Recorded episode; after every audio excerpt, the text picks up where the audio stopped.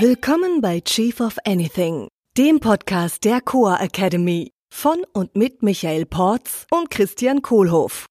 Für alle, die zusammen mit ihrem Unternehmen, Team oder Mitarbeitern noch mehr erreichen wollen. Vielleicht hat sich das Führen auf Distanz für dich im letzten Jahr als große Herausforderung angefühlt. Auch in 2021 und höchstwahrscheinlich in weiterer Zukunft wird dies eine Kerndisziplin in Sachen Führung sein. Wenn du also nicht mehr improvisieren willst, sondern deine Leadership Skills professionalisieren möchtest, dann ist das Chief of the Year Remote Leadership Programm genau das Richtige für dich. Weitere Infos unter coa.academy, Link in den Show Notes.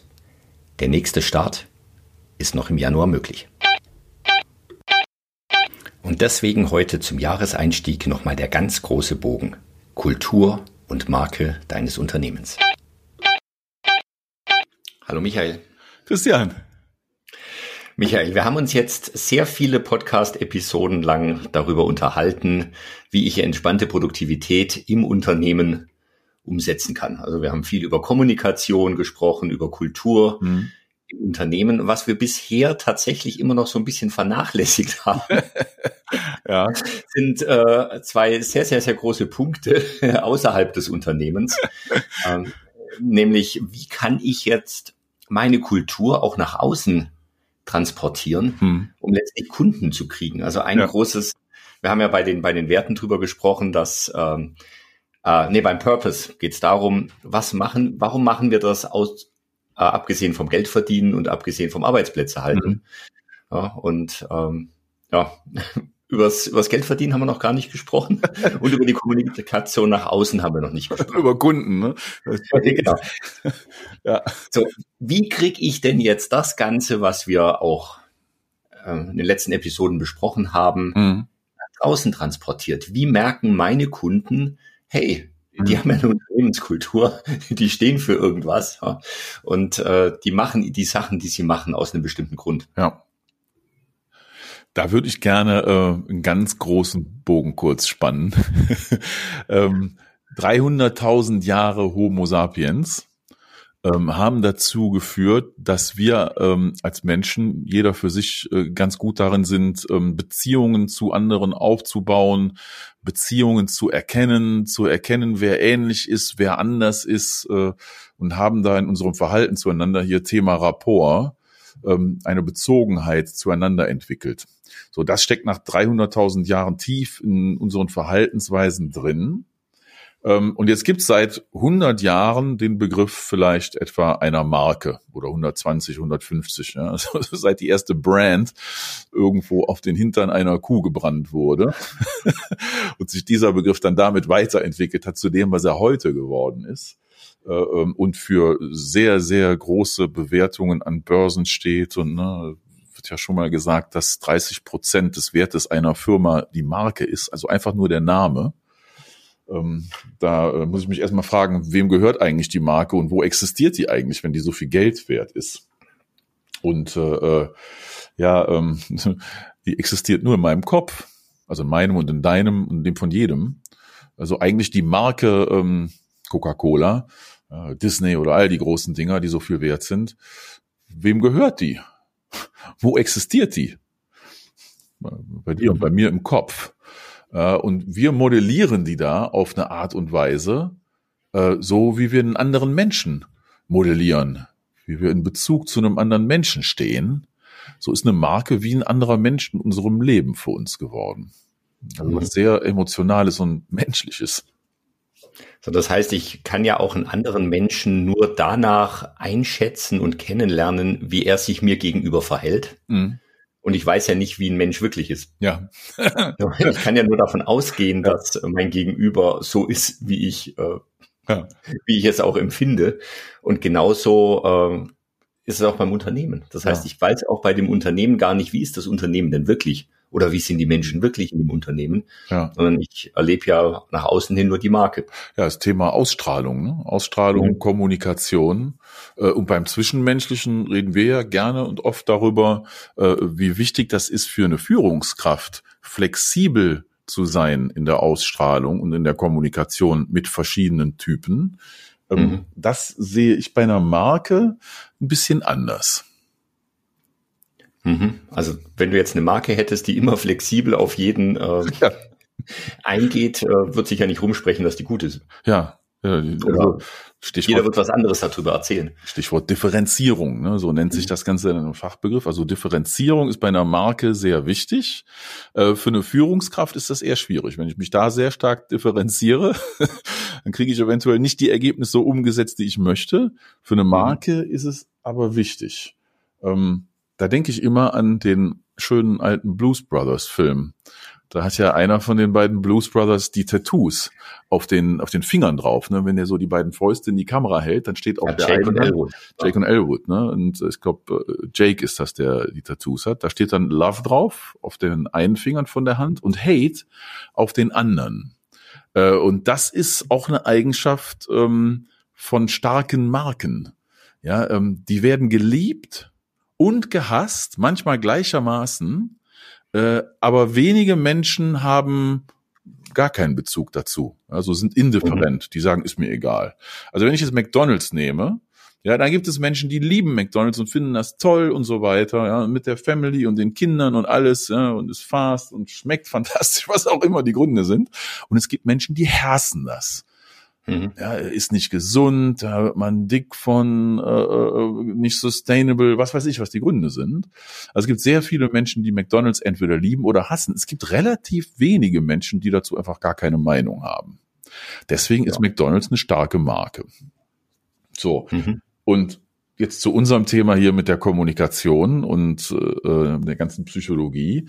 Dieser schöne Spruch, people like people who are like themselves der trifft auch hier wieder schön zu, weil es gilt dann auch, people like brands who are like themselves. Mhm. Ja, weil ich suche mir eine Marke danach aus, was zu mir passt. Die ist Außer du bist ein Mismatcher. Außer ich bin ein Mismatcher, dann suche ich mir dann vielleicht mal was krass anderes äh, raus, um einen Kontrast darzustellen. Ja, gute Beobachtung. Ne?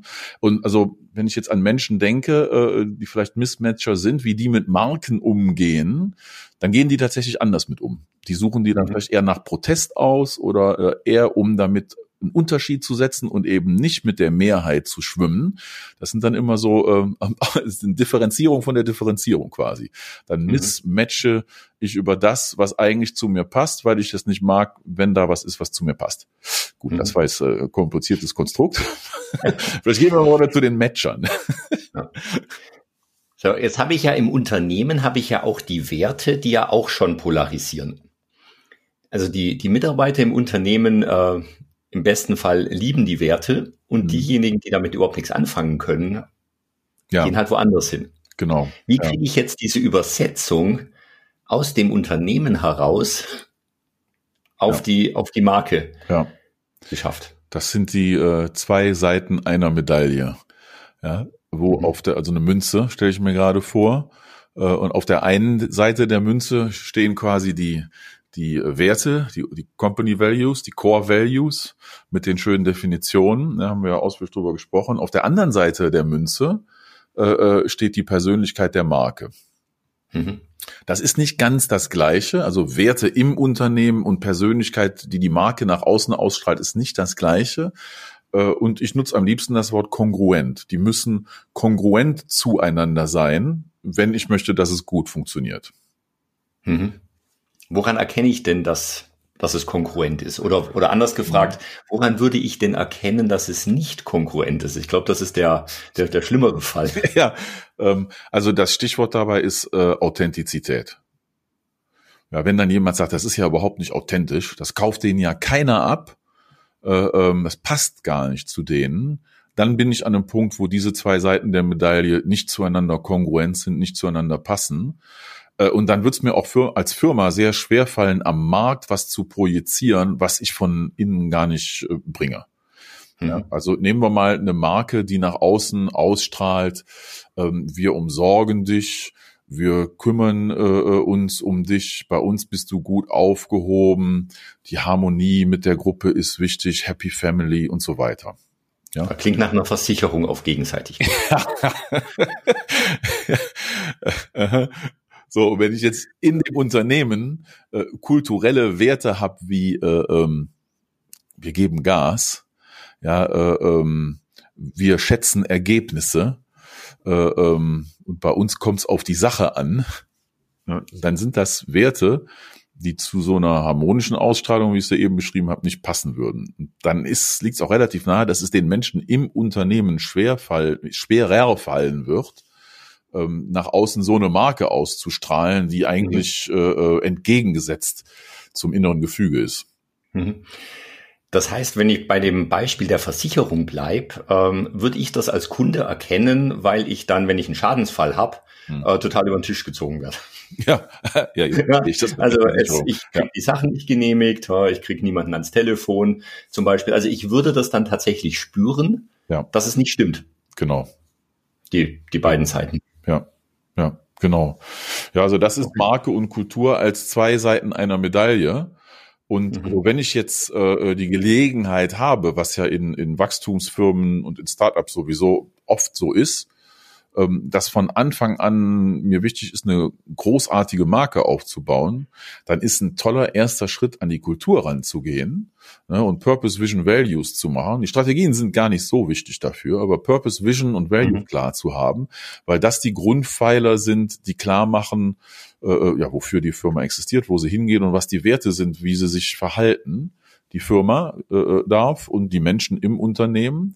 Und wenn ich dann die, besonders die Werte und den Purpose klar definiert habe, dann ist ein zweiter Schritt zu gucken, okay, was ist am Markt noch los? Ja, also das, der kompetitive äh, äh Überblick, äh, mir den dazu verschaffen. Äh, was sind die anderen Player am Markt und wie treten die als Marken auf? Und gibt es da eine Lücke?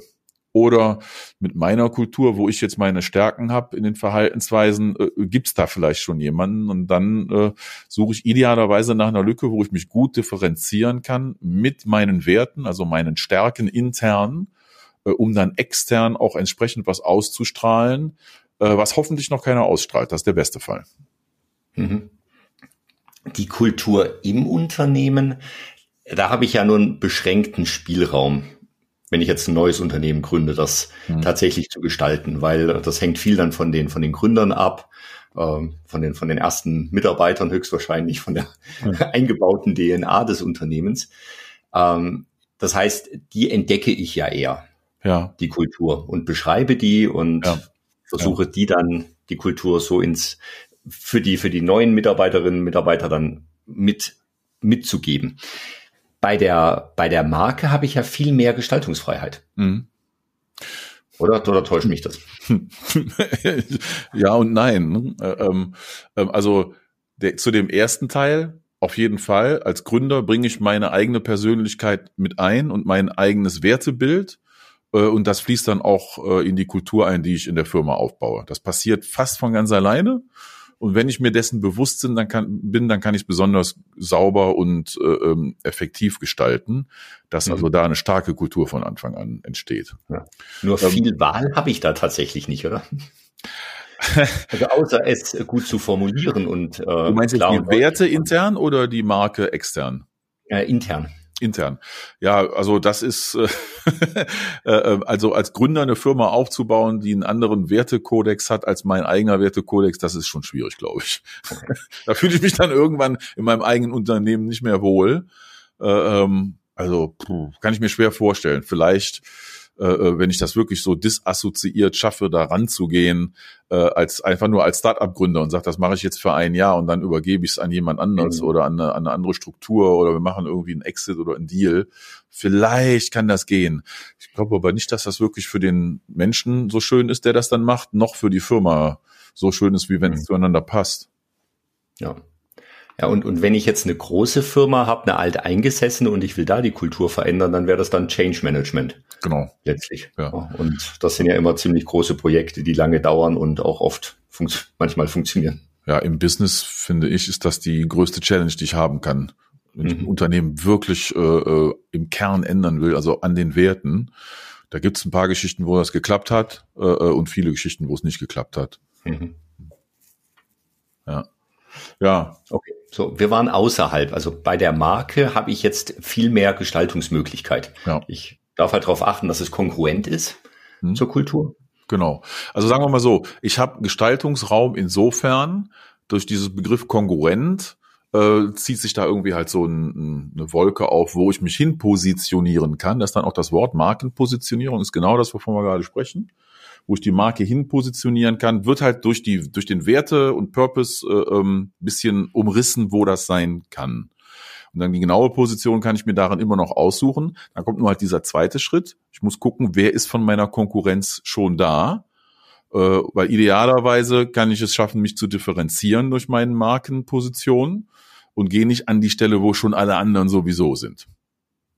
Mhm. Das äh, in, in manchen Fällen kann das auch die richtige Strategie sein, mich dahin zu positionieren, wo die anderen sind.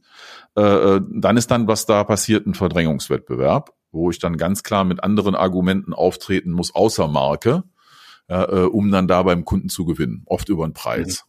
Oder, ja. oder über die Produktqualität, wenn da ein großer Hebel ist. Dann schaffe ich es aber nicht mehr, ähm, mich über die Marke zu differenzieren.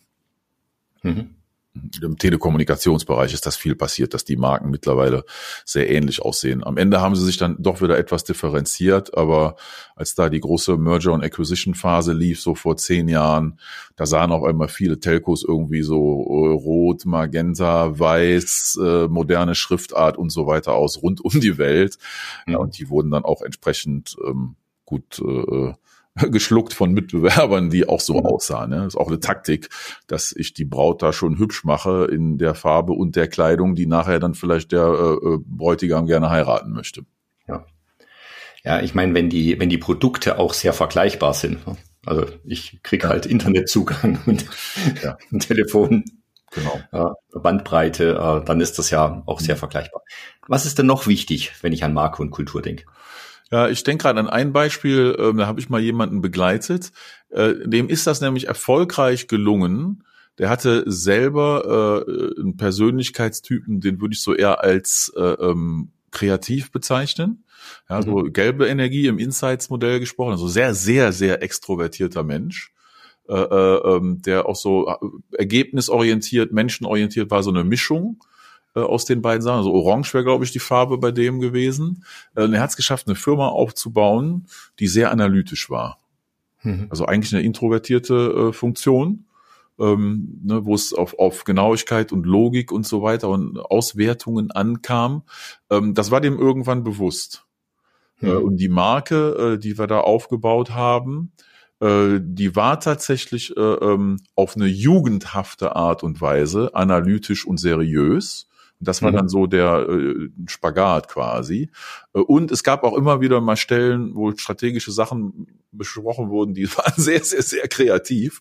Äh, und wo dann irgendwann dieser CEO auch gemerkt hat, okay, ja, ist eine schöne Idee, würde mir jetzt Spaß machen und für unsere Marke ist es vielleicht nicht das Richtige. Das heißt, mhm. er hatte irgendwann das Bewusstsein, dass sein Persönlichkeitstyp anders war als der Persönlichkeitstyp der Marke, die er mhm. gebaut mhm. hat. Und als er dann da drüber stand und das so sehen konnte, konnte er das auch sehr erfolgreich machen. Mhm. Ja, also das ist vielleicht, um das die, deine Frage dazu beantworten, was da wichtig ist, ist zu verstehen, äh, wie bin ich selber, welche Präferenzen habe ich als CEO in dem Fall äh, und wie ist die Marke, die ich aufbauen möchte und ähm, dass ich das auseinanderhalte, was Marke ist und was ich selbst und da nicht anfange, ähm, mich zu verwechseln. Mhm. Und trotzdem die Beziehung zwischen beiden konkurrent zu halten. Genau. Klasse. Vielen Dank, Michael. Ja, viel Erfolg. Das war Chief of Anything, der Podcast der Coa Academy mit Michael Porz und Christian Kohlhoff. Unsere Seminare und weitere Informationen findest du unter coa.academy.